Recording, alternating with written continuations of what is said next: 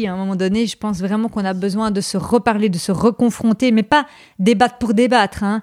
Euh, vraiment, euh, en fait, je crois que les gens ont vraiment besoin de, repères, de balises, mais qui sont des repères pas techniques et méthodologiques comme on le croit souvent, mais des repères politiques, des repères historiques, des repères vraiment pour pouvoir analyser un discours. Ça, c'est vraiment quelque chose qui me semble extrêmement important.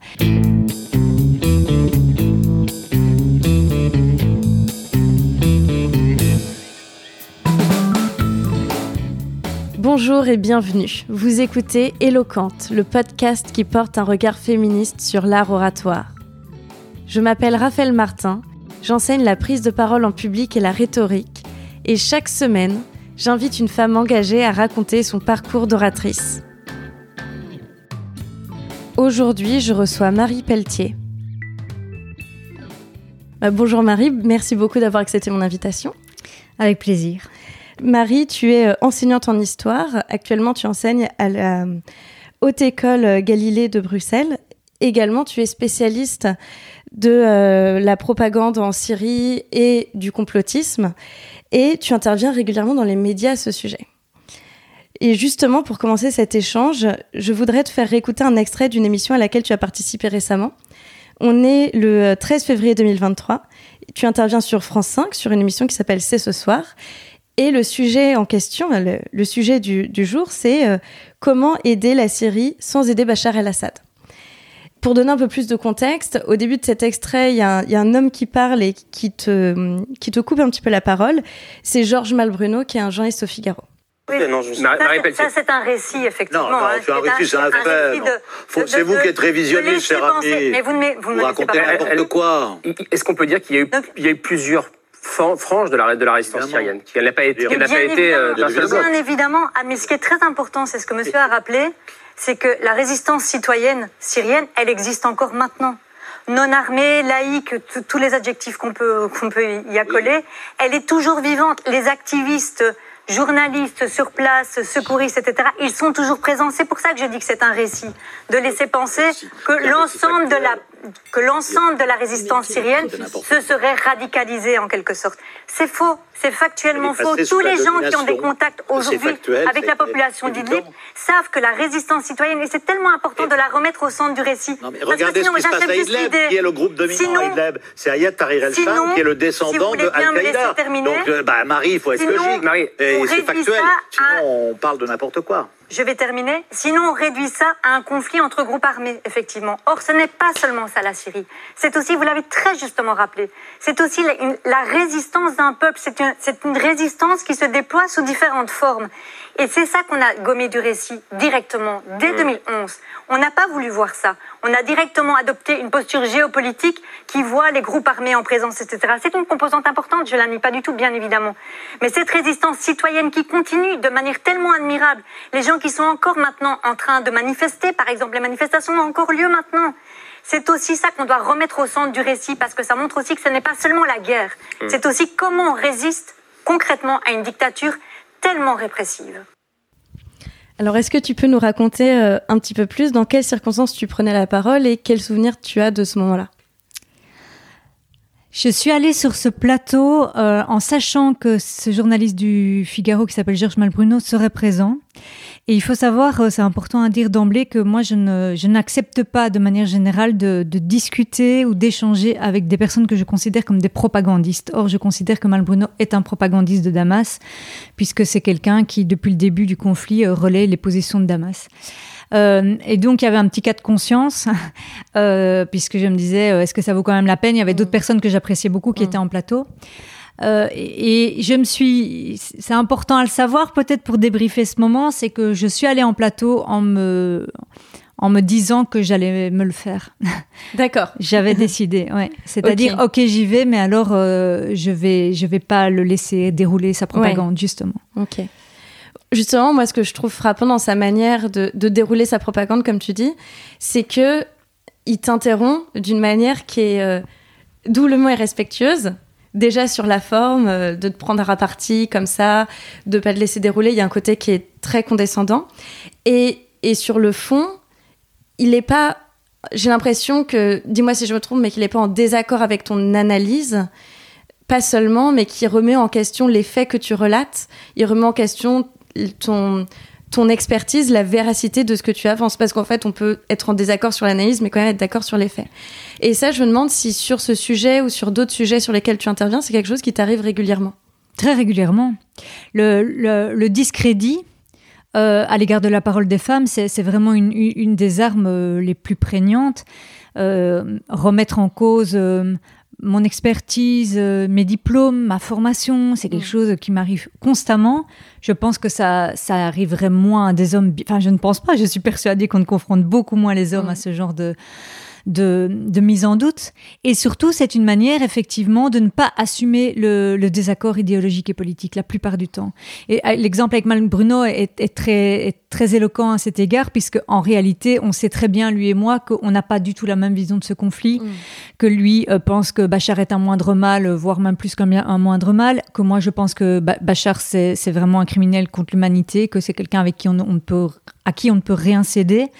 Euh, donc il y a une et, et moi j'ai pas de problème à aller sur le désaccord politique. C'est pour ça que dans cet échange en fait je vais dans le désaccord politique parce que je pense qu'on doit l'assumer le désaccord politique et qu'en plus je connais très bien la situation il, la connaît aussi, mais avec, avec son biais à lui.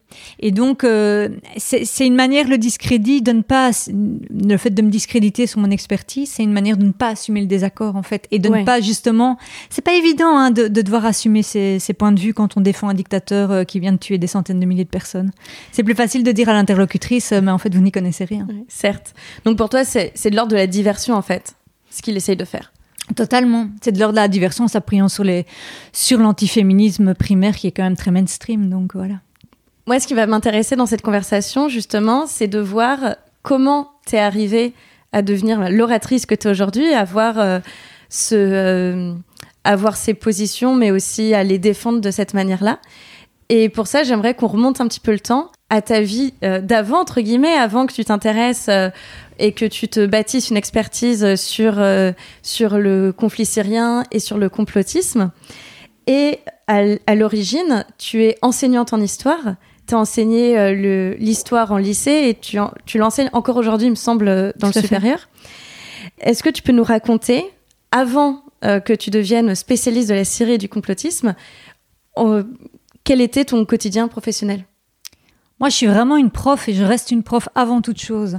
C'est d'ailleurs pour ça que en, France, on aime beaucoup les titres et les trucs prestigieux. Moi, mm. euh, quand on me demande dans les médias comment on peut vous présenter, j'ai toujours envie de dire mais présentez-moi comme enseignante. En fait, ça me va très bien. C'est vraiment euh, pour moi ma casquette principale. Et donc, c'est vrai que moi, j'ai commencé à travailler très jeune. J'avais 22 ans. Euh, je viens d'une famille d'enseignants hmm. et euh, donc mes deux parents sont profs, mais pas seulement mes deux parents, mes oncles, mes tantes. Enfin, c'est vraiment une famille de profs. et donc euh, pour moi, quand j'ai fait des études d'histoire, mais ça m'a semblé assez évident d'emblée que c'était c'était destiné à, être à l'enseignement. Et j'ai commencé à enseigner donc dans l'enseignement secondaire, donc l'équivalent du lycée en France. Et j'ai enseigné pendant plusieurs années auprès de ce public d'adolescents. Et finalement, ça m'a ça, a été un peu mon laboratoire pour plein de choses. Alors pour parler évidemment, euh, et donc pour apprendre à transmettre, euh, mais aussi justement pour commencer à, m'intéresser à certaines problématiques, notamment autour des théories du complot, etc. Donc ça a été vraiment mon, laboratoire premier, mais encore maintenant, je suis avant tout une enseignante et euh, en fait, moi je suis vraiment quelqu'un de l'oral. Je, suis amenée à, à j'ai presque envie de dire presque malgré moi à écrire des bouquins, etc c'est pas un exercice que je fais volontiers en fait. Je le fais mmh. parce que je sais que c'est important de laisser des traces écrites. Euh, voilà, et que en plus euh, ça, ça, donne une espèce de crédit, etc. Mmh. Bref, je joue le jeu, je joue le jeu. Mais, euh, mais vraiment, mon, mon, terrain préféré, c'est euh, c'est vraiment l'oral, c'est la transmission orale, et c'est le contact direct avec les gens aussi. C'est-à-dire, moi, les, non seulement donner cours, mais aussi donner, conférences, donner des conférences. Je donne énormément de conférences dans des lieux extrêmement divers et depuis assez longtemps. Euh, c'est vraiment mon carburant premier. Et pour toi, qu'est-ce que l'oral permet que l'écrit permet pas, ou en tout cas qui, qui te frustre quand tu écris un livre ou... C'est une bonne question. Ce que j'aime pas quand j'écris, parce qu'en fait, je, je vais, je, vais l'avouer, je déteste écrire. pourtant, on me dit souvent que j'écris bien, etc. Mais en fait, pourtant, tu as écrit plusieurs livres. et j'ai encore des projets en cours. Donc, je le fais. Euh, mais je c'est un exercice qui, pour moi, euh, n'est pas naturel euh, qui m'oblige à réfléchir euh, à chaque mot, etc., et à la manière dont, enfin, oui, la, manière de les articuler. Tandis qu'à l'oral, il y a quelque chose qui, chez moi, en tout cas, je crois que c'est pas du tout le cas pour tout le monde, qui est beaucoup plus spontané, euh, authentique, j'ai envie de dire, où je me sens aussi dans une certaine euh, position de pouvoir, mais pas pouvoir négativement parlant, de, on mm. pourrait dire d'empowerment, c'est-à-dire où je, sens que je peux, je peux prendre une place de manière positive. Euh, et vraiment, c'est comme si la transmission orale pour moi euh, me permettait de je ne sais pas comment dire ça, d'avoir un contact direct avec les gens qui peut vraiment changer le réel. En fait, c'est ça qui m'intéresse dans l'oralité. C'est la relation c'est la relation et c'est le fait que du coup, c'est pas seulement les idées. Mm. Moi, les idées pour les idées, pour ça, je suis très belge. Hein, je suis pas française. les grandes les grands débats d'idées, ça ne m'intéresse pas tellement.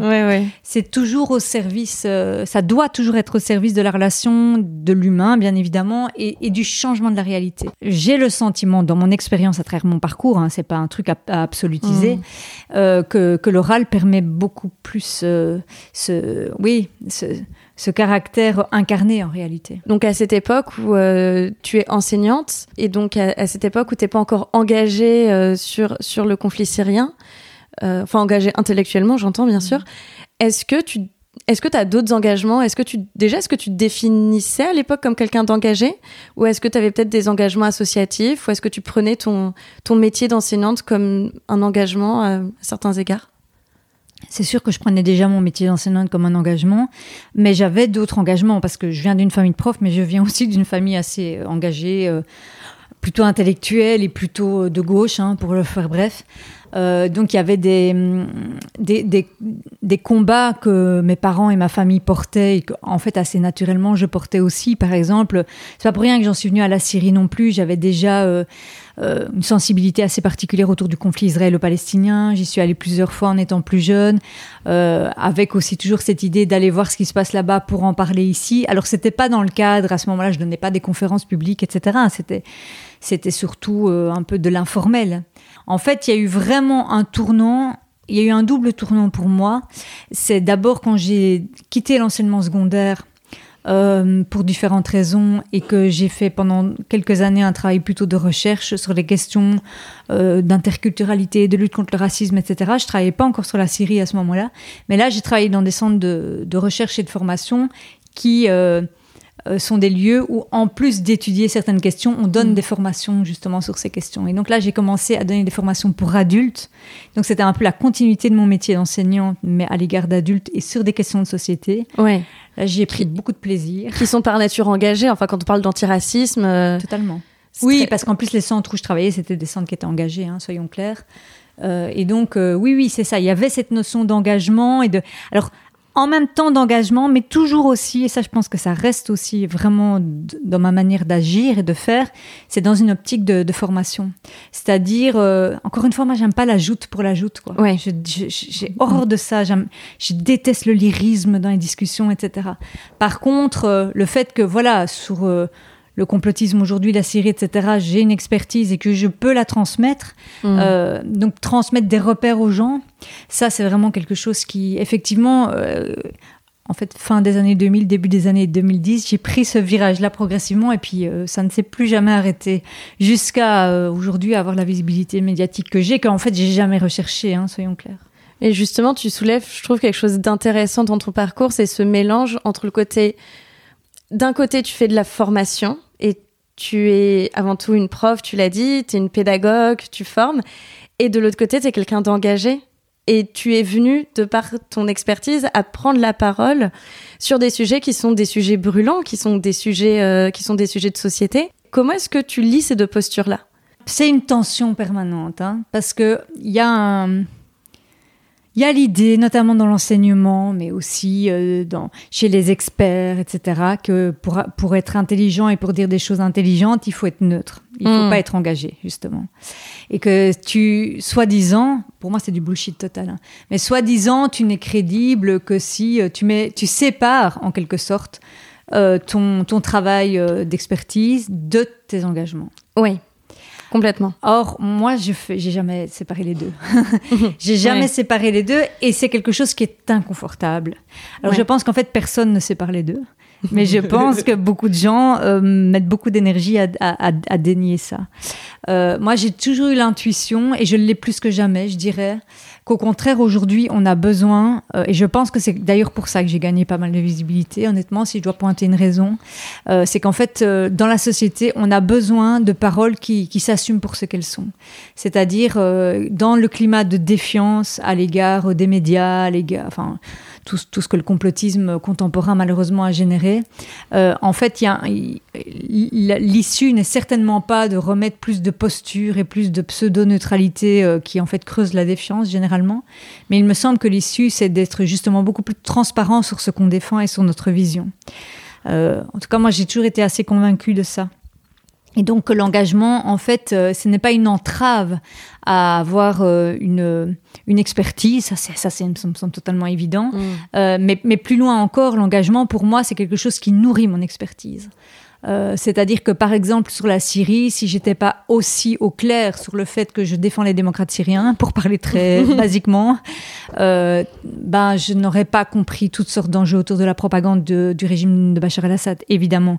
C'est-à-dire que c'est aussi cette espèce de parti pris d'emblée qui m'a donné euh, la faculté euh, de, décoder les mécanismes de propagande et de faire que, par exemple, aujourd'hui, on m'invite pour parler de la propagande au sujet de l'Ukraine, alors que je connais rien à l'Ukraine, mais que je peux réappliquer euh, ce que j'ai appris pour la Syrie au cas euh, de la propagande du Kremlin. Donc, ça reste toujours un inconfort de d'allier euh, paroles d'experts, si on peut dire ça comme ça, ou de spécialistes, ou on appelle ça comme on veut, et paroles de personnes engagées. Mais je pense que paradoxalement, euh, la seule issue, c'est de l'assumer en fait. C'est de, de, mais d'être capable de mettre ça sur la table. C'est pour ça, notamment sur les débats sur la Syrie, c'est ce que je reproche le plus souvent aux propagandistes, c'est que eux, un pro-Assad ne dira jamais qu'il est pro-Assad. Mais bah tandis qu'un anti-Assad, il va le dire. Mais c'est pas simple d'être pour les dictateurs. Ce n'est pas simple à assumer. Et pourtant, je pense que le, l'impasse du débat actuel, c'est bien ça. C'est qu'on est face à des, gens qui font semblant de ne pas défendre ce qu'ils défendent. Euh, je, je, suis assez persuadée que c'est le gros nœud actuel du débat public. Donc, si je comprends, toi, ton éthique, ça va pas être de séparer d'un côté ton expertise de ton engagement, mais c'est plus de dire d'où tu parles. Oui, exactement. C'est vraiment euh, avoir cette rigueur, parce que pour moi, c'est une rigueur intellectuelle, en fait, euh, de toujours d'abord préciser d'où je parle. Euh, je le fais toujours dans mes conférences, par exemple. Je commence toujours par là. Euh, de dire voilà voilà comment j'en suis venue à travailler sur ces questions voilà mes positions je dis toujours je suis d'abord une enseignante je dis toujours bah voilà la Syrie c'est des raisons très personnelles qui m'ont amené à m'intéresser à ça c'est-à-dire que je joue vraiment carte sur table c'est une manière aussi de, de déjouer hein, certains certaines attaques et de justement certaines volontés de discrédit. Typiquement, je donnais un exemple sur la Syrie. Il y a beaucoup de gens qui disent ouais, elle parle de la Syrie, mais elle connaît pas l'arabe et tout. Moi, j'ai toujours dit, je parle pas un mot d'arabe. Et j'ai aucun problème à le mettre sur la table parce qu'en fait, c'est pas, c'est pas de là que je parle. Et puisque moi, ce que j'étudie, c'est l'effet de la propagande sur les opinions publiques occidentales. Donc, euh, alors, par ailleurs, ce serait génial si je parlais arabe. mais ce que je veux dire, c'est que euh, c'est assez frappant. On est dans un climat, justement, surtout à l'égard de la parole des femmes, hein, où on cherche tout le temps à discréditer et, euh, et beaucoup de femmes ou d'hommes d'ailleurs se, se, défendent de ça en essayant de, de prouver que si ils sont compétents, etc. Moi, je veux pas prouver ma compétence. Je, enfin, j'ai 42 ans maintenant, je suis assez sûre de moi et je, je sais, je sais mes compétences, je connais mes forces et mes faiblesses. C'est bon, j'ai plus 25 balais ou quand j'étais dans les affres du doute sur ma personne, ça m'est passé. Heureusement, la vieillesse ça au moins cet avantage. Mais par contre, effectivement, je sais que souvent quand on essaye de me discréditer, c'est parce qu'on n'est pas d'accord avec moi sur le fond. Et ça, c'est vraiment quelque chose euh, que j'ai appris. C'est il y a une rigueur à à mettre les choses sur la table, à être transparent sur d'où on parle, qui à la fois déjoue certaines critiques, comme je viens de le dire, mais aussi qui fait qu'une connexion est possible avec beaucoup de gens parce qu'ils parce qu'ils perçoivent l'authenticité, justement. Et on a énormément besoin, dans le, dans le, climat de défiance actuel, de cette authenticité. Ça, je suis persuadée. Mais le prix à payer est, assez élevé, par contre. Hein. Et justement, comment est-ce que tu es venu à t'intéresser à la Syrie? C'est quoi le tournant? bah, C'est assez simple en réalité. donc moi, je suis jamais allée en Syrie, je parle pas un mot d'arabe, hein, donc toujours les présupposés à, bien, à bien mettre sur la table. c'est alors il y a eu plusieurs petits événements en 2011-2012. Enfin, oui, c'est-à-dire plusieurs petites raisons personnelles qui m'ont amené à m'intéresser à la Syrie, mais il y en a eu une principale. Euh, c'est qu'il y a un ami de ma famille qui s'appelle le, père Paolo Dalloglio, qui est un jésuite italien qui vivait en Syrie depuis plus de 30 ans. Euh, qui euh, donc ça c'était quelqu'un que je connaissais bien quoi et qui au début des événements syriens a pris position contre le régime de Bachar el-Assad c'est-à-dire en faveur des manifestants et il a eu tout de suite très vite des ennuis avec le régime, évidemment. Euh, et moi, j'aimais beaucoup Paolo. Vraiment, c'était quelqu'un que j'aimais beaucoup. Et bon, il a l'âge de mon père. Hein. c'était vraiment plutôt comme une, figure un peu paternelle, on pourrait dire. Et je lui ai proposé, dans un élan un peu d'inconscience, je pense, euh, fin 2011, début 2012, mais c'était déjà en 2011 en fait, je lui ai proposé un peu naïvement de, l'aider en fait, parce qu'il avait à cœur de sensibiliser les opinions publiques euh, européenne principalement, à ce qui se passait en Syrie. Il y avait déjà un, fort climat de désinformation sur le conflit. Et je lui ai dit, euh, bah ouais, si tu veux, je vais bien t'aider. et il m'a pris au mot, en fait, Paolo. Ça a été un peu ma grande chance, c'est que, sur le coup, euh, je ne l'ai pas mesuré, mais il m'a dit, bah oui, ok, tu vas m'aider. Et il était encore en Syrie à ce moment-là, parce qu'après, il a été expulsé par le régime. Il a commencé à m'envoyer euh, faire du lobbying. Je crois qu'on peut appeler ça maintenant du lobbying. Euh, mais j'ai fait des trucs de fou, hein, mais je m'en rendais pas du tout compte. Il m'envoyait rencontrer Barroso, des choses, des choses comme ça, enfin, des figures politiques importantes. Et j'étais, comme j'étais mandatée par Paolo, euh, j'avais quelques passes droits, on va dire, alors que moi j'étais personne. Et donc j'ai commencé à faire ce travail aussi auprès de la presse, etc., de sensibilisation, où en fait je ne faisais que relayer sa parole hein, à ce moment-là. D'accord. Et son expertise, parce que c'était quelqu'un qui connaissait extrêmement bien le dossier syrien. Et puis alors, juste pour dire très brièvement, pour bien comprendre ce qui s'est passé, c'est qu'à un moment donné, Paolo a été expulsé de Syrie par Bachar el-Assad.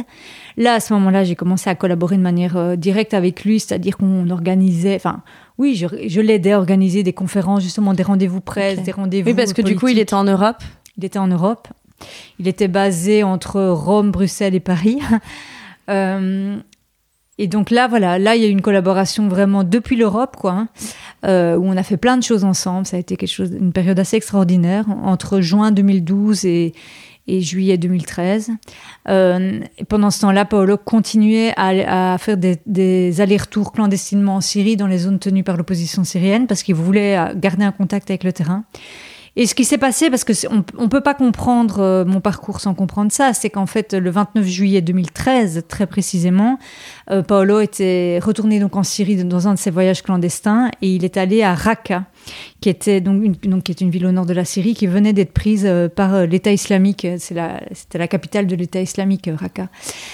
C'est-à-dire que là, c'était plus l'opposition syrienne, c'était c'était des, des, gens qui n'étaient pas syriens et qui étaient très, on connaît l'État islamique, hein, c'était des djihadistes. Ils venaient de prendre la ville à l'opposition syrienne parce que l'opposition syrienne avait avait chassé Bachar et donc ils ont repris la ville à l'opposition syrienne et donc ils s'en prenaient aux opposants syriens de de Raqqa. Et donc Paolo était tellement dévasté de voir que, alors que les opposants syriens avaient réussi à libérer Raqqa du régime, là devait affronter un nouvel ennemi, qu'il a voulu aller sur place et il a voulu naïvement euh, aller euh, parler euh, à l'État islamique. Je souris parce que forcément, avec le recul, ça semble complètement inconscient. En leur demandant, en pensant que comme il avait une certaine légitimité, il connaissait bien l'islam et tout, il allait pouvoir dialoguer avec eux, demander la libération des opposants, etc. Bon, évidemment, il est allé les rencontrer et on a, depuis lors, on n'a plus jamais eu aucune nouvelle de Paolo. Moi, je pense qu'il a été assassiné assez rapidement, mais on n'a jamais su euh, ce qu'il en était euh, advenu. Et en fait, ce qu'il faut se rendre compte, c'est que moi, donc à partir du 29 juillet 2013, Paolo n'était plus là. Euh, ça faisait quand même là un an et demi que je travaillais de manière très étroite avec lui. Et j'ai commencé à me dire, en fait, je vais continuer à parler en attendant qu'il revienne mais il est jamais revenu. Et donc, euh, j'ai continué simplement au départ à, parce qu'on avait écrit des, articles ensemble, etc. Donc, j'ai continué sur cette lancée-là, notamment par les réseaux sociaux d'ailleurs aussi. Hein. Et, euh, et, en fait, très vite, j'ai gagné de la visibilité parce qu'il n'y avait pas tellement de gens qui s'exprimaient sur la Syrie, parce que j'avais une parole aussi euh, qui était en partie celle de Paolo, en grande partie celle de Paolo, qui était quand même une parole importante, je pense, sur l'effet de la propagande des dictatures, etc. Et voilà, ça, ça, a été, ça a fait boule de neige à partir de là. Et j'ai eu très vite des demandes d'articles de la presse française, par exemple. J'ai eu très rapidement aussi une proposition d'une maison d'édition, etc., etc. Les choses se sont vite enchaînées. Oui, je comprends bien quand tu racontes ce que tu racontes, pourquoi ça doit être insupportable d'entendre des discours qui vont assimiler la résistance syrienne à l'État islamique. Exactement, c'est juste insupportable. Et j'ai pas envie, euh, à chaque fois dans, dans, dans, les débats sur la Syrie, de ramener le Capaolo, pour ne pas trop personnaliser, on va dire. Mais, euh, mais justement, parce qu'en fait, c'est un petit peu le, la trajectoire, hélas, de tous les opposants syriens, parce que je, je, mets Paolo comme dans le même sac, on va dire, que les opposants syriens, c'est qu'ils ont dû faire face non seulement au régime, mais aussi euh, aux franges djihadistes qui s'en sont pris à eux. Et donc les assimiler euh, à, ces derniers, c'est crapuleux. Et ce n'est rien d'autre que, de se faire la voix de Damas, bien évidemment. Quand tu as commencé à prendre la parole euh, en l'absence de, Paolo, déjà, est-ce que tu te souviens de tes premières prises de parole? Dans quel contexte c'était? Et à quel moment tu. Est-ce qu'il y a un moment précis où tu t'es dit, euh, ben en fait, là, c'est plus. Je, je suis plus le porte-voix de Paolo qui va donner son expertise et je suis, moi, Marie Pelletier, qui va donner mon expertise et donner mon avis c'est compliqué de donner un moment exact, honnêtement, mais en fait, il y a quand même quelque chose d'important, c'est que, euh, en fait, trois semaines après l'enlèvement de Paolo, il y a eu un événement extrêmement important en Syrie, qui est le, enfin, tragique et important. C'est ce qu'on appelle l'attaque chimique de la Ghouta. Donc, c'est quand le régime de Bachar el-Assad a commis un, massacre à l'arme chimique dans la banlieue de Damas. Euh, et qu'il a causé donc la mort de centaines de personnes, alors les opposants, mais aussi euh, leurs familles. Hein. et c'était le fameux moment où Obama et Hollande avaient promis, entre guillemets, que si la ligne rouge était franchie, c'est-à-dire l'utilisation des armes chimiques, euh, ils interviendraient. Or, à ce moment-là, pour faire bref aussi, ben, il y a eu euh, tout un mouvement euh, plutôt anti-interventionniste. Euh, enfin, il y avait beaucoup de gens dans le débat public ici en Europe qui dit, et, aux États-Unis aussi d'ailleurs, qui disaient non, il ne faut pas intervenir. On a bien vu ce que ça a donné en 2003 en Irak, etc., etc.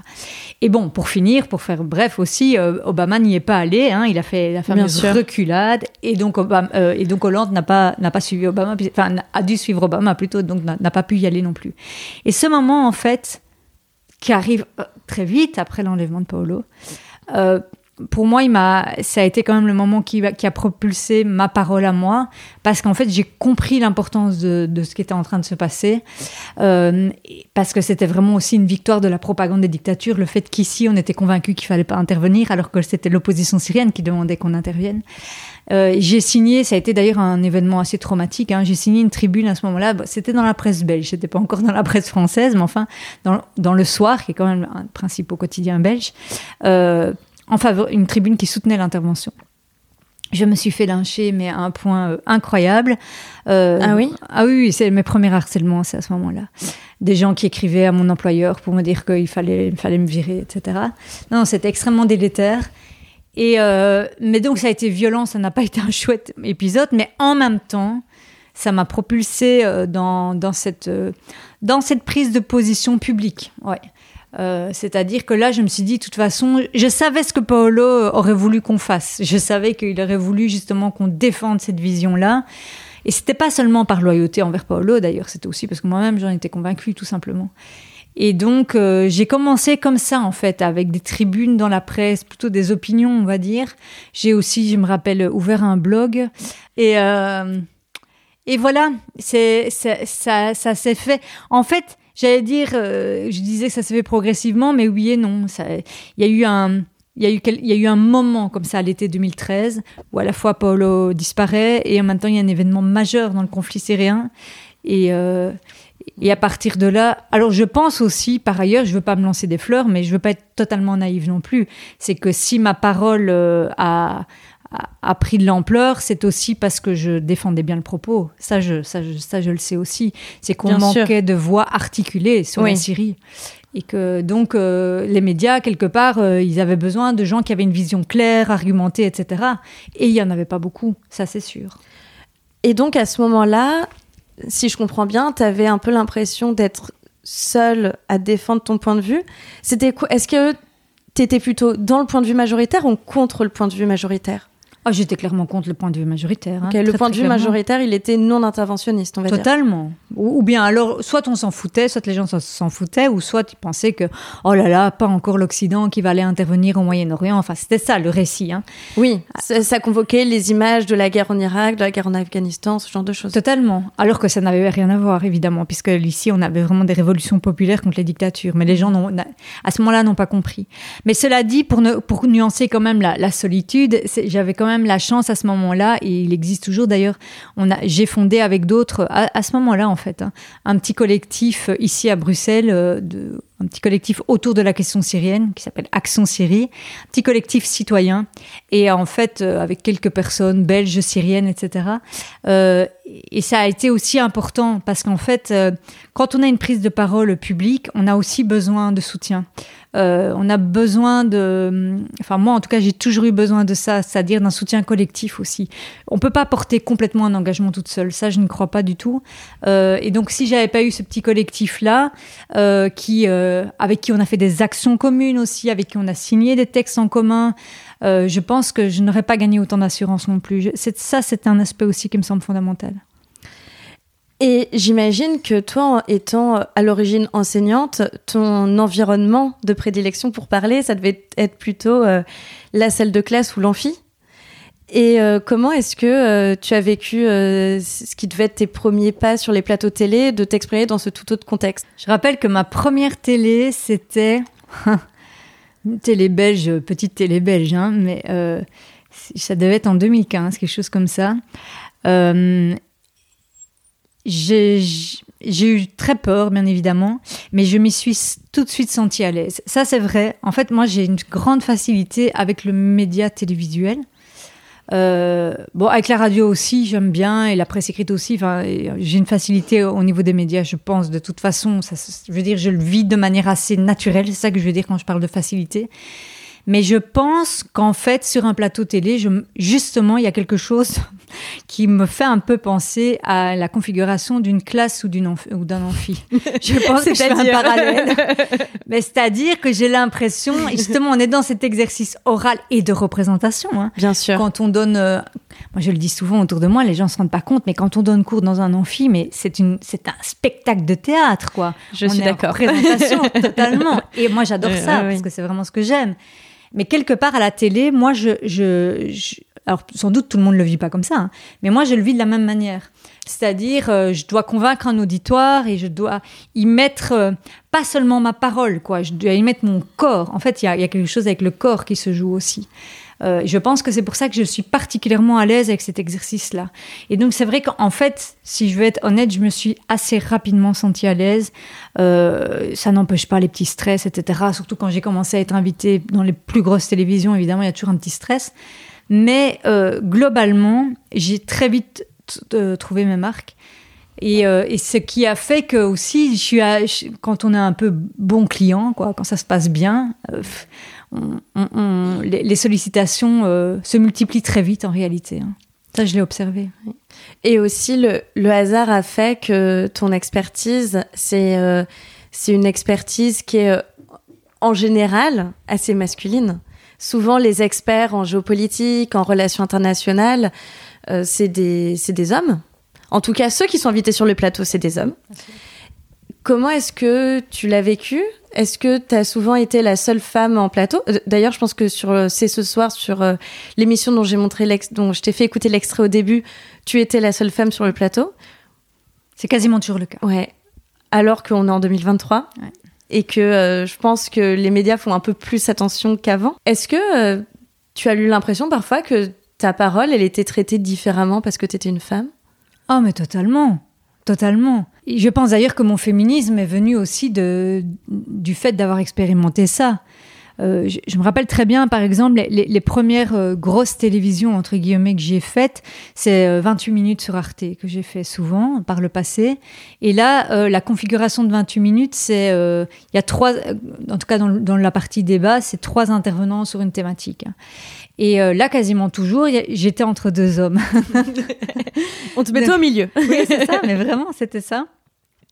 Avec souvent euh, un homme qui était plus euh, de mon bord politique et puis un autre homme qui était qui était qui ne l'était pas quoi. C'est parce qu'il y a aussi cette configuration, il faut un pour, un contre et puis la femme au milieu, c'est un peu ça. à mon avis, c'est un peu inconscient, mais il y a un peu de ça. Chacun dans son rôle. Oui, c'est ça exactement. Mais là où je désarçonnais justement, enfin, j'en ai joué en fait un peu. Parce que justement, je pense que pour, notamment pour les intervenants qui me connaissaient pas, ils pensaient ouais c'est bon, celle-là c'est un peu la femme de service. Enfin, je caricature, mais je crois qu'il y a un peu de ça. Et en réalité, justement, comme euh, je connaissais bien mon sujet, que voilà, je, savais, euh, puis souvent je savais précisément justement euh, quoi répondre à l'un et à l'autre, etc. Euh, bah, ça m'a permis, mine de rien, de marquer des points aussi. Donc, c'est un, petit peu ambivalent. À la fois, on sent qu'on est la femme de service, on sent aussi que les intervenants, pas tous, hein, bien évidemment, mais pour certains d'entre eux, nous prennent d'emblée un peu de haut, ou bien de manière un peu condescendante, un peu, un peu on te caresse les cheveux, quoi. Euh, donc, il y a ça. Mais en même temps, tu peux aussi un peu en jouer. Euh, moi, je vois beaucoup le féminisme, c'est pas seulement moi qui vois ça comme ça, mais c'est une question de, prise de pouvoir en fait. Et parfois, euh, on peut jouer euh, de la condescendance qu'on a à notre égard pour, pour prendre le pouvoir. Je trouve que ça, le... en fait, c'est ça que j'aime bien sur les plateaux télé, c'est cet exercice-là, de, de, renverser les logiques de domination. Alors c'est juste, euh, c'est juste du micro évidemment, hein. mais en même temps, ça ça fait quand même, euh, ouais, ça fait quand même bouger peu à peu certaines lignes, je pense. Alors pas pas moi toute seule, hein, bien évidemment, mais que des femmes sur des questions justement où elles sont très isolées. Euh, aille dans les médias, parce que je connais aussi beaucoup de femmes qui ne veulent pas y aller. Hein. Ça, j'en connais beaucoup. C'est-à-dire sur les questions sur lesquelles je travaille, qui ont peur. Parce qu'elles se disent, justement, un plateau télé, c'est violent, etc. Et c'est vrai que c'est violent. C'est compréhensible. C'est totalement compréhensible. D'autant plus que, vu que la parole des femmes n'est pas bien traitée de manière générale, il faut être très clair. Donc, je le comprends très bien. Et je comprends que tout le monde n'est pas, et c'est pas du tout péjoratif quand je dis ça, mais la, la force psychique de le faire, parce que c'est une confrontation. Sachant aussi que quand on fait un média, on a toujours aussi un backlash après dans les réseaux, sur les réseaux sociaux et tout, hein, il faut le savoir. Mais euh, en tout cas, quand on peut le faire, et moi j'estime que je peux le faire, euh, c'est je pense que c'est un lieu où on peut faire bouger certaines lignes en matière de, lutte pour le féminisme ici. Hein, je parle vraiment, c'est-à-dire euh, d'imposer la parole des femmes et de montrer que la parole des femmes, c'est pas juste oui, c'est pas c'est pas juste la, la, femme douce qui va venir un peu arrondir les angles parce que c'est un peu ça le cliché. Euh, mais c'est ça peut être aussi une vraie parole assertive et qui apporte de la contradiction. C'est ça qui emmerde certains intervenants euh, sur les plateaux télé, c'est que ils, se disent ouais celle-là elle est pas d'accord avec moi, mais enfin elle aura pas le cran et tout de me remettre à ma place. Et donc quand on le fait, bah évidemment ils sont euh, Mal Bruno, euh, quand il a quitté le plateau, il m'a pas salué, il est parti, etc. Quoi. Ils, sont, ils, sont, ils sont fâchés. Quoi. Tant pis pour lui. ah oui, oui. Et puis moi, c'est des petites victoires symboliques. Hein. C'est pas personnel contre lui. Euh, enfin, si, je l'aime pas. Mais je veux dire, c'est pas. L'idée n'est pas. L'idée n'est pas de faire des querelles perso. C'est plutôt des, des petites, des petites victoires symboliques pour la prise de parole des femmes. Tu as une autre expertise dont je voudrais parler, c'est le complotisme et c'est une expertise qui est liée à ton expertise sur le conflit syrien. Est-ce que tu peux expliquer comment, bah, comment c'est lié justement? Ouais, c'est totalement lié parce qu'en fait, c'est lié à mon travail sur la propagande. Quand j'ai commencé à travailler avec Paolo sur la question de la propagande des dictatures et comment finalement le régime de Bachar el-Assad arrivait à convaincre ici des gens dans l'opinion publique, euh, j'ai compris que le complotisme était une arme de soutien des dictatures. C'est-à-dire en remettant en doute euh, euh, ce que racontent les médias, ce que racontent les politiques, euh, en disant qu'en gros, il n'y avait pas vraiment de, de manifestants soi-disant en Syrie, mais que c'était un mm. complot tantôt des islamistes, tantôt de la CIA, tantôt des deux ensemble. J'ai compris qu'en fait, c'était un, un, discours qui, sous prétexte d'être une critique, je sais pas, une critique des médias ou, ou que sais-je, était un, servait un agenda oppressif et réactionnaire. Et donc, très vite, euh, j'ai commencé, en même temps que je parlais de la propagande, j'ai commencé à parler de complotisme. Et ce qui se passe, et ça, il faut, vraiment le dire parce que les gens aujourd'hui ne se rendent pas plus compte de ça, parce qu'aujourd'hui, on parle de complotisme tout le temps, c'est que en, à l'époque, 2013, 2014, etc., on parlait très peu de complotisme. C'était pas encore à la mode. Pas du tout. C'était pas encore à la mode. C'était avant Trump. C'était avant on Trump. C'était complètement dans un autre contexte. Je pense qu'on parlait même pas encore de post-vérité. Ah non, pas du tout. Avant d'aller plus loin, est-ce que tu peux juste me rappeler est-ce que tu peux juste me redéfinir le complotisme? Oui, mais le complotisme, c'est un imaginaire politique. En tout cas, moi, c'est comme ça que je l'appréhende, hein, parce qu'on n'a pas tous exactement la même définition. C'est un imaginaire politique que je peux requalifier d'imaginaire de la défiance, qui postule que derrière euh, le récit perçu comme officiel, donc derrière le récit politique, médiatique, etc., il y aurait en fait une mise en scène au service d'intérêts cachés.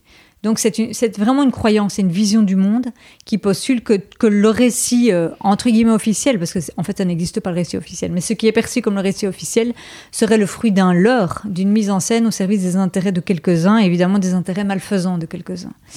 Euh, et alors après, donc ça c'est le logiciel de pensée. Après, ça vient, ça viennent s'arrimer à ça tout ce qu'on appelle les théories du complot. Moi, je parle jamais de théorie du complot parce que quand on, dit les théories du complot, ça fait ça fait référence à toutes ces, ces histoires qu'on entend euh, je sais pas moi, tantôt qui disent que soit la Terre est plate, que le 11 septembre euh, n'était pas vraiment le fait d'Al-Qaïda. Enfin, il y, a toutes sortes de théories du complot.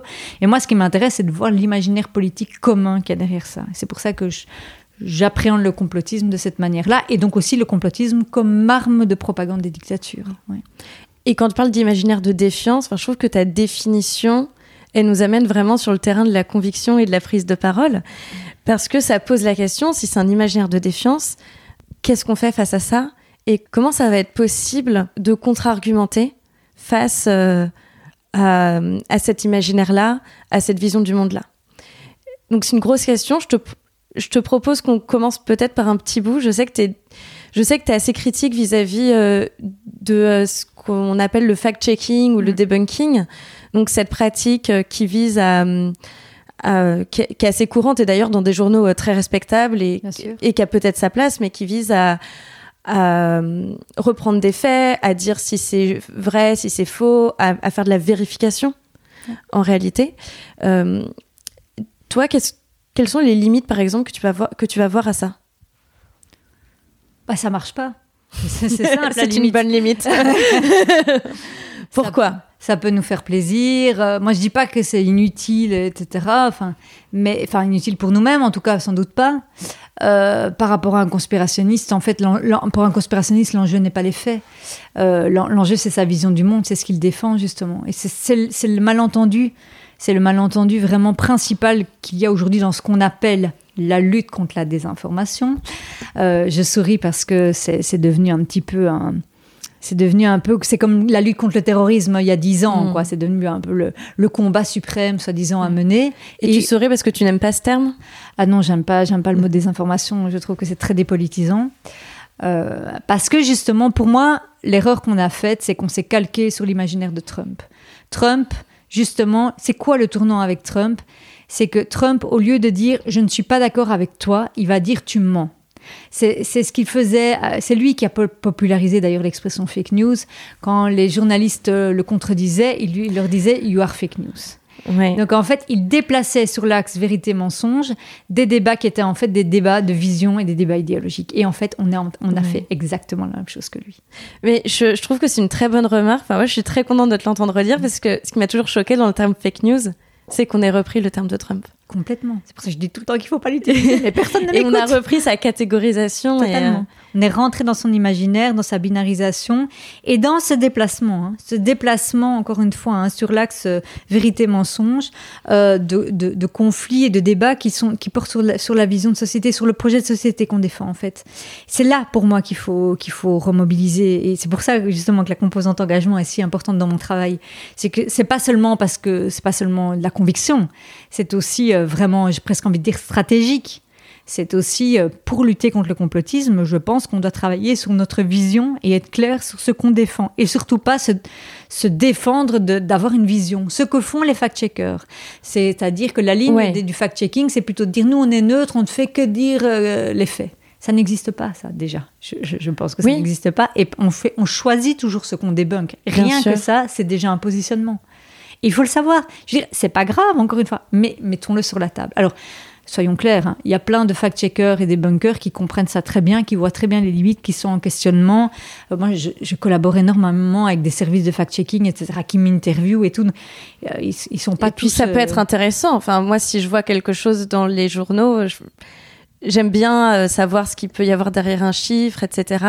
Bien sûr, ça, ça, ça m'intéresse Oui, sauf que je suis pas, je suis pas persuadée qu'on ait besoin de services de fact-checking. Normalement, c'est un peu le boulot d'un journaliste, n'est-ce pas Tout à fait. Mais voilà, c'est les, les, mm. limites de, c'est les limites de cette polarisation entre la vérité et le mensonge. Mais justement, si cette polarisation elle marche pas, si le fact-checking ça marche pas, qu'est-ce qui marche? Parce que je te parlais en, off euh, avant qu'on commence notre échange euh, de, de, discours euh, complotistes auxquels j'ai été confrontée. Il y a beaucoup de personnes qui sont confrontés à des discours complotistes. Et je trouve que souvent, c'est comme si on était face à un mur mou. Euh, qu'on peut faire n'importe quoi. La réponse, c'est, euh, comme tu l'as dit, c'est tu mens. C'est on n'est pas sûr, on ne sait pas. Euh, oui, les, scientifiques disent ça, mais que les scientifiques de ton bord politique. Donc, comment on peut répondre face à ce En fait, pour moi, c'est pas, c'est du doute permanent. Et comment on peut répondre face à ça? En fait, c'est pas du doute permanent, c'est une instrumentalisation du doute. C'est faire semblant que l'enjeu c'est le doute, mais en fait, la plupart du temps, c'est parce que la personne a déjà une vision très claire de ce qu'elle défend et le doute n'est que au service de sa vision. Mais effectivement, alors c'est très compliqué sur la question du comment, c'est très compliqué. Hein, soyons clairs, il n'y a pas de il n'y a pas de réponse miracle. Et ça, c'est aussi la lutte contre le complotisme. Je pense que ça demande beaucoup d'humilité. Et c'est ça aussi que je reproche d'ailleurs, euh, justement, aux sphères fact-checking, debunking, etc. C'est que pour certaines d'entre elles, encore une fois pas toutes, euh, elles ont l'impression d'avoir trouvé le Saint Graal, la solution pour. Il n'y a pas de solution pour. C'est un projet, enfin, c'est un projet de société au long cours sur lequel on doit travailler. Ça va prendre une ou deux générations, je pense, pour enrayer ce phénomène, parce qu'il faut mmh. recréer de la confiance. Recréer de la confiance, c'est un chantier vraiment énorme. Euh, ça va passer par la formation, bien évidemment, mais ça va passer aussi justement par la rencontre physique, le relationnel. Il y a un enjeu de lien social qui est extrêmement important aussi. D'où la prise de parole. D'où la prise de parole. Donc moi, je crois beaucoup, beaucoup à ça. Hein. Je crois beaucoup à la, à la formation, mais à la formation justement incarnée. Enfin, euh, c'est les limites du distanciel aussi. À un moment donné, je pense vraiment qu'on a besoin de se reparler, de se reconfronter, mais pas débattre pour débattre. Hein. Euh, vraiment, euh, en fait, je crois que les gens ont vraiment besoin de, de repères, de balises, mais qui sont des repères pas techniques et méthodologiques comme on le croit souvent, mais des repères politiques, des repères historiques, des repères vraiment pour pouvoir analyser un discours. Ça, c'est vraiment quelque chose qui, est, qui me semble extrêmement important. Je donne souvent un exemple ces derniers temps parce qu'il m'a frappé euh, sur la question vaccinale. Oui. C'était toujours l'idée, oui, j'ai mon, mon cousin, mon mari ou que sais-je qui est anti-vax, qu'est-ce que je peux faire? Ben, moi, je disais toujours, parce que bon, pendant la, crise sanitaire, j'avais 2-3 euh, mails par jour de gens qui me posaient ce genre de questions. Moi, je disais toujours, je ne sais pas ce que tu peux faire, honnêtement. Déjà, euh, essaye quand même de garder le lien avec lui si tu tiens à la personne. Ça ne veut pas la peine non plus de, de, complètement se fâcher, mais en même temps, euh, je ne sais pas trop ce que tu peux faire. Et puis, j'ai réfléchi et il m'est arrivé un truc assez intéressant avec mes étudiants c'est qu'au moment où vraiment, euh, je sais plus si c'était au moment de la première dose ou la deuxième dose, non sans doute plutôt de la première dose, le moment où la campagne de vaccination battait son plein, c'est-à-dire qu'il fallait euh, convaincre les gens d'aller se faire vacciner, hein, soyons clairs.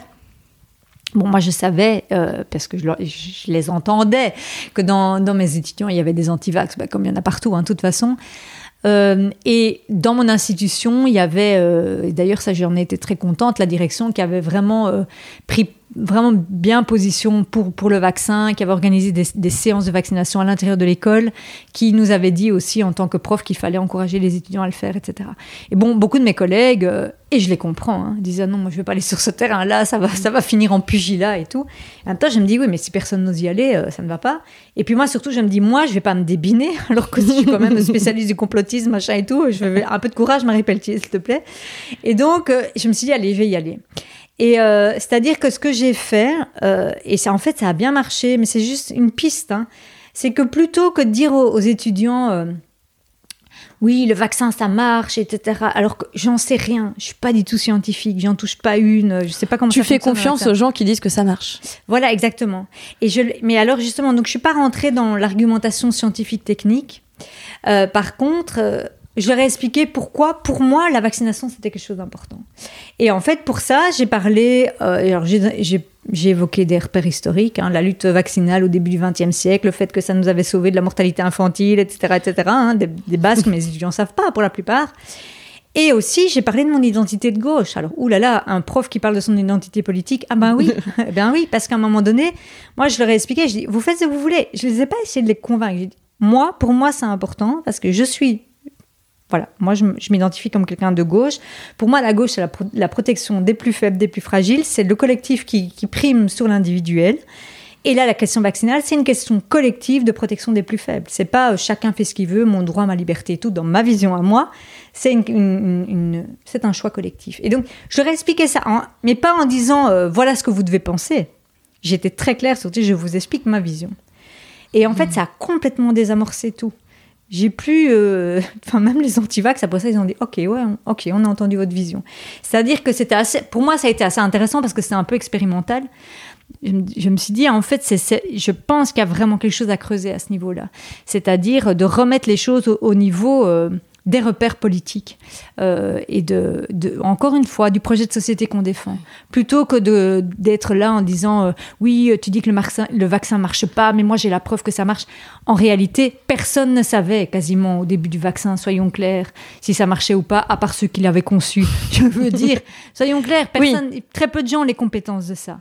Oui, oui. Moi, je ne sais pas analyser une étude scientifique euh, qui parle d'un vaccin. C'est ça. Et donc, on va. Le leur, c'est ça, à mon avis. C'est quand on s'aventure à, vouloir prouver à l'autre qu'on a raison, s'aventurant sur des questions qu'on ne maîtrise pas, en fait. Oui, parce qu'il y a le fond sur euh, le choix que tu fais. Et j'ai l'impression que c'est quelque chose que tu fais constamment quand tu parles de, de la Syrie, quand tu parles du complotisme, etc. De revenir sur les valeurs, sur le pourquoi. Et, du coup, d'avoir une prise de parole qui n'est pas que technique, mais qui est aussi politique. Et puis, face à tes étudiants, il y a aussi la forme. Parce que ce que j'ai l'impression, c'est qu'avec cette histoire de vaccination, tout le monde s'est crispé et que euh, on a vu une volonté mais euh, vitale de convaincre la personne qui était en face de nous, qui pouvait nous énerver, etc. Et plus il y a quelqu'un qui va essayer de nous convaincre, plus en face on va se dire non, tu vas pas y arriver, et qu'il fallait aussi lâcher un petit peu là-dessus, quoi. Complètement, parce que sinon on est on renforce la polarisation en fait. Hein. Et, comme le complotisme marche sur cette polarisation, en fait, si on la renforce, euh, ben on l'alimente. c'est aussi simple que ça. Donc il faut en fait essayer, me semble-t-il, je ne veux même pas dire il faut faire, mais il me semble que c'est une piste de, faire un pas de côté et de, revenir à des questions beaucoup plus fondamentales. Les personnes qui adhèrent au conspirationnisme, c'est souvent pour des questions en fait beaucoup plus fondamentales que que, le propos je suis contre le vaccin. Ce qui est beaucoup plus intéressant, c'est de voir ce qu'il y a derrière ça. Et alors souvent, c'est une désillusion, un, sentiment d'injustice, que sais-je. Mais là, là, on va sur la question des valeurs, on va sur la question politique, et là, il y a moyen de renouer quelque chose. Sur le j'ai raison, t'as tort, etc. D'ailleurs, moi, j'ai la preuve. Parce que les antivax, ils ont aussi trouvé plein de preuves, entre guillemets, scientifiques de leurs propos. Bien évidemment, tu peux toujours trouver des études, des trucs, des, cas d'école ou quoi, qui illustrent ce que tu crois si, si, on, si on rentre dans la, même logique, et, malheureusement, c'est en grande partie le cas de la lutte contre le complotisme. C'est qu'on singe un peu trop les méthodes de, de ce qu'on dénonce, je, je, trouve. Il y a un autre aspect de ton parcours dont je voudrais parler, un autre de tes engagements. Euh, c'est ton engagement féministe, puisque euh, donc, euh, tu es ouvertement féministe. Récemment, tu as participé à un documentaire qui s'appelle La fabrique du mensonge sur le procès euh, Depp Heard, où tu apportes un éclairage en fait sur les rhétoriques masculinistes qui ont permis à Johnny Depp de gagner ce qu'on pourrait peut-être appeler, euh, bah, au-delà du, procès contre Amber Heard, mais la bataille médiatique, mm. euh, la bataille de l'opinion. et je voudrais savoir si, j'imagine que oui, mais de quelle manière tu fais un lien entre le féminisme et tes autres engagements c'est un lien qui s'est imposé à moi. Hein. Je pense que, comme nous toutes, il y a eu un avant et un après tout. Il y a eu Bien sûr. Ça, c'est clair et net. Moi, j'ai eu une prise de conscience euh, qu'on avait et que j'avais supporté des choses euh, insupportables en réalité. Et ça, je pense, pour en parler souvent avec euh, mes consoeurs, euh, on, l'a tous senti. Et donc aussi la, prise de conscience de la manière dont notre parole était traitée par nos confrères, etc. Je, pense que c'est la première chose à dire. Hein, c'est qu'il y a eu ce, moment politique global qui a, été une grande prise de conscience. Et moi, par ailleurs aussi, j'ai vécu une, je, peux le dire, hein, j'ai vécu euh, par le passé une relation très violente, une relation de couple très violente. Et à l'aune finalement de cette comment euh, justement cette prise de conscience de MeToo, je, me suis rendu compte que justement moi, femme indépendante, euh, qui avait une parole publique, etc., j'avais quand même pu vivre des situations de violence extrêmement graves et les supporter. Bon, alors c'est pas très original hein, ce que je raconte. Je pense que beaucoup beaucoup de femmes euh, malheureusement pourront s'identifier à ça. Mais ce que je veux dire, c'est que ça a été une prise de conscience à la fois politique et personnelle, et, je, me suis dit je ne peux plus en fait dissocier justement euh, mon expertise sur le complotisme, la propagande et tout d'un engagement féministe. Parce que d'abord, je dois défendre ma parole euh, justement sur mes sujets d'expertise. C'est un combat en fait, c'est un combat mmh. constant. Euh, et puis en plus, moi je pense que le complotisme, c'est ça, je, je, le répète à l'envie, c'est un combat contre les forces réactionnaires. Ça, je suis persuadée de ça. Justement, j'ai une vision très politique de l'imaginaire complotiste. Et je pense que ça, ça, sert les dictatures, ça sert l'extrême droite, ça sert le racisme, ça, sert la haine des minorités. C'est une arme discursive qui, qui sert des, projets politiques réactionnaires. Et donc, encore une fois, pour moi, l'engagement féministe, féministe c'est un engagement qui permet aussi de lutter contre le complotisme. Je suis, alors, ça ne veut pas dire pour ça que le féminisme euh, va, va immuniser tout le monde contre le complotisme, etc. Non, c'est une lutte parmi d'autres, une lutte d'émancipation parmi d'autres, qui participe justement à, à, se battre pour une société plus égalitaire, quoi, tout simplement, hein, très très très basiquement.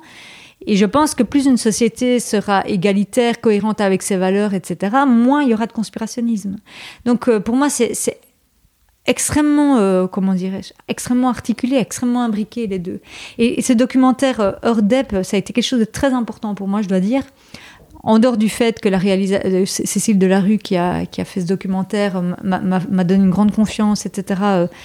voilà, c'était, ça m'a beaucoup touché à titre personnel, mais aussi parce que justement, ça me permettait pour la première fois dans un vraiment dans un projet très articulé de, de relier à la fois tout mon travail sur qu'est-ce que c'est la désinformation, qu'est-ce que c'est, comment on fait pour imposer un récit, parce que finalement c'est ça aussi le sujet, euh, et puis euh, cette composante d'engagement euh, pour, pour les femmes, quoi, enfin, pour, pas seulement pour les femmes, mais contre, contre les forces masculinistes. Je trouve que c'est... C'est rarement le cas en fait. Souvent, quand on nous donne la parole sur nos sujets d'expertise, c'est on attend de nous que ce soit un petit peu désincarné. Quoi. Ici, je trouvais que c'était ça qui était vraiment remarquable dans ce documentaire, c'est que euh, était donné la parole à beaucoup de femmes, il y avait aussi des hommes, mais majoritairement des femmes, qui avaient non seulement euh, une expertise, euh, soit historienne, soit, enfin peu importe, on avait chacun notre expertise, chacune, mais aussi tout un engagement. Et quelque part, notre engagement nous a aussi permis de voir clair sur cette histoire. Ça, je pense que c'est très important. Moi, si j'avais pas eu le regard féministe, je me serais sans doute laissé berner par les masculinistes pendant le procès de mmh. C'est aussi la vision politique qui aide à voir clair et donc qui aide à lutter contre la désinformation. Oui, parce que des gens de bonne volonté euh, qui euh, se sont euh, laissés berner par la rhétorique masculiniste lors de ce procès. Il y en a eu plein. J'en ai plein dans mon entourage. il y en a eu plein. Et qui pourtant sont des personnes que je vais pouvoir considérer la plupart du temps comme plutôt des bons alliés féministes. Totalement. Et d'ailleurs, moi, c'est un truc qui m'a beaucoup frappé et touché positivement, c'est qu'après le documentaire, pas mal de gens dans mon entourage m'ont dit euh, ah merci, je m'étais complètement fait duper, etc. Euh. Et donc ça, effectivement, des gens de bonne volonté, mais sans doute qui n'avaient pas euh, et je le dis évidemment totalement sans jugement, hein, mais qui n'avaient pas une lecture politique suffisamment claire des choses pour pour à un moment donné décoder ce qui était en train de se passer politiquement autour de ce procès. Donc pour moi, c'est une illustration de ça. C'est qu'avoir un logiciel politique extrêmement clair peut permettre aussi justement de remettre de la vérité, puisque quelque part c'est ça l'enjeu. Euh, si on est dans la polarisation vrai-faux, euh, c'est aussi en ayant des repères politiques qu'on retrouve ce qui est vrai. pour moi, c'est vraiment euh, c'est en ça que ce documentaire signe vraiment une étape importante dans mon parcours professionnel. Vraiment. Et j'en suis très reconnaissante à Cécile Delarue pour ça. Et enfin, Marie, j'ai une toute dernière question, qui est euh, la question euh, traditionnelle euh, de ce podcast. Est-ce que, s'il te plaît, tu peux nous donner ton meilleur conseil de prise de parole en public? Mon meilleur conseil, c'est ne surtout pas trop préparer ce qu'on va dire et ne surtout pas venir avec des notes. Ça, je le dis. Alors, je sais qu'il y a plein de gens qui ne sont pas rassurés si, euh, quand ils prennent la parole, s'ils n'ont pas euh, quelques notes devant eux. Moi, j'ai remarqué qu'à tous les colloques, tous les plateaux télé, tous les événements auxquels j'ai participé où il y avait d'autres intervenants, les plus mauvais étaient toujours ceux qui avaient des notes devant eux.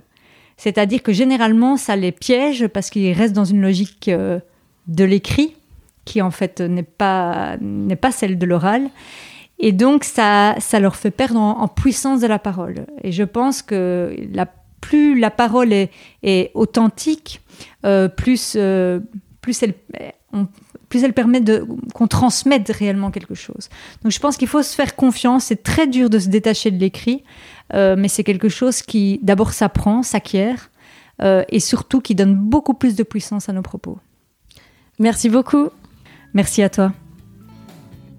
Merci, chère auditrice, chers auditeurs, pour votre écoute attentive. Pour ne rien manquer des nouveaux épisodes d'Éloquente, abonnez-vous sur votre plateforme de podcast préférée. Si vous voulez m'aider à faire grandir ce podcast et permettre à d'autres personnes de le découvrir, n'hésitez pas à en parler autour de vous et à nourrir les algorithmes en mettant 5 étoiles sur Apple Podcast ou Spotify. À très bientôt et d'ici là, n'oubliez pas de prendre la parole.